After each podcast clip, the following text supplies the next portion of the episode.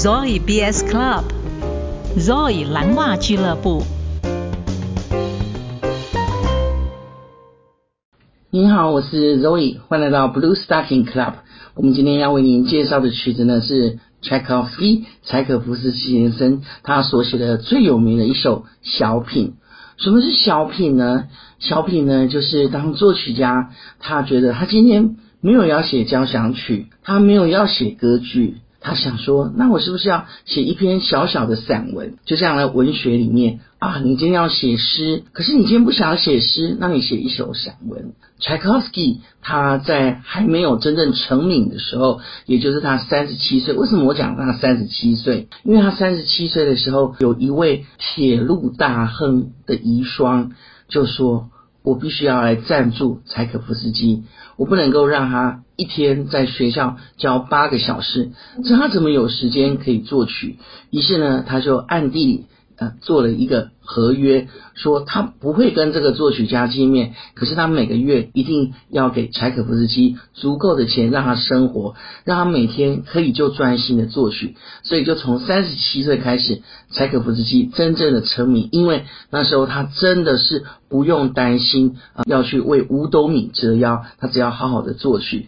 可是之前他怎么过日子呢？上一集有听到他的如歌的行板，那时候其实已经是他一个很大的帮忙，因为文豪托尔斯泰听到他所写的弦乐四重奏，十分的感动。也就是说，柴可夫斯基对于旋律的处理，很让俄罗斯人很有共鸣。所以那时候，其实他的名声已经慢慢的让大家知道。所以呢，啊，接受了一个。杂志社哦，你就觉得那什么叫什么杂志社？当然是音乐杂志哦。然后这个音乐杂志，他们想说，哦，我们这个音乐杂志除了就是讲这个呃音乐的知识之外，我们希望这个音乐家可以在这个杂志每一次每一个月的最后一页的时候，给我们给我们。为我们写一篇，呃，写一首小品啊，这真的是一个多好的 idea！我真的希望现在的杂志有这样。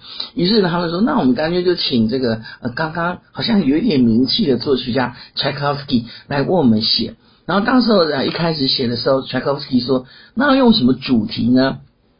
这个杂志社的老板很有意见，他说：“那这样好了，既然我们来签约，那我们就先签一年好了。那就来每个月写一首曲子，那每个月就根据说啊，我们从一月开始，那你就写一月啊，一月就是俄罗斯很冷的时候，那你就可以写哦，在火炉旁边，哇，大家一起取暖。”于是呢，柴可夫斯基说：“哎，那是 good idea。”所以每个月就按照这个俄罗斯它的天气、他们人生活的习惯，然后来写曲子，得到了很大的成功。可是这个成功就是说，哦，至少这个喜欢看呃古典音乐杂志的知道说，哦，我们现在每一期的杂志里面最后有一首压所写的曲子，然后那大家就很期待。可是柴可夫斯基他每天每天过日子非常的快，他每次都忘记要交稿，所以他有一个欧巴桑专门帮他呃洗衣。衣服啊，帮他烫衣服啊，帮他煮饭。那个时间快要截稿的时候，欧巴桑就会敲敲门说：“柴可夫斯基先生快要截稿了。”因为他不喜欢人家去吵他，所以他在他们家的门口，他都会写说：“哦，我几点钟到几点钟的时候不在家。那我几点钟跟几点钟的时候，请不要敲门。也就是说，你根本都不要去吵他。可是他就让这个欧巴桑提醒说：柴可夫斯基。”先生，现在要六月了，你要赶快写专栏的音乐。所以作家是要爬格子，作曲家，他就是要写音乐。可对柴可夫斯基来讲，他是一个那么热爱大自然，那么呃看到美的事情没有办法拒绝人。当他到六月的时候，他会想什么呢？哇，六月的时候就是划船最好的季节，所以他就写《巴嘎洛》了一首船歌。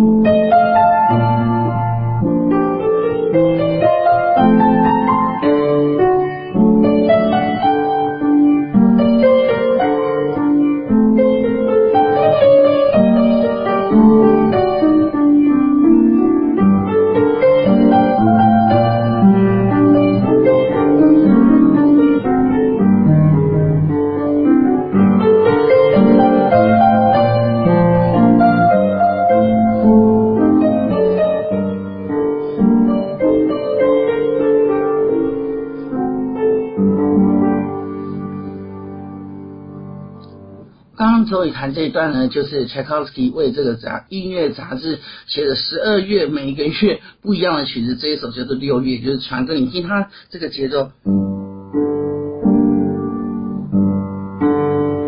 就好像是那个水波的声音这样子，然后他们在划船，所以我每次想到那个我小的时候看过柴可夫斯基一个电影，就是柴可夫斯基在划船这样子，然后我就想到这一首曲子，它那个旋律写的真的是非常的优美，因为就在同一个时候，柴可夫斯基在写我们最熟悉的一出芭蕾舞，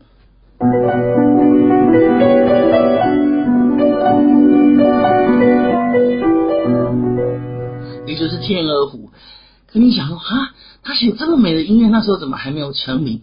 你就知道说，一位艺术家，他的路真的是非常的漫长，而且你都不知道他会发生什么事情。所以当他写完这十二首小品的时候，一个月，呃，每个月这样子，一年过去了，他想说，哦，我是不是还要再接下去写？他后来。就不用写了，因为他得到了赞助，他就开始写他的交响曲，然后他就一直写写到他的第六号交响曲。所以，我们今天为您介绍就是柴可夫斯基他为音乐杂志所写的六月，希望你们会喜欢。谢谢收听，请继续关注好好听 FM，记得帮我们分享给您的亲友，祝大家平安健康。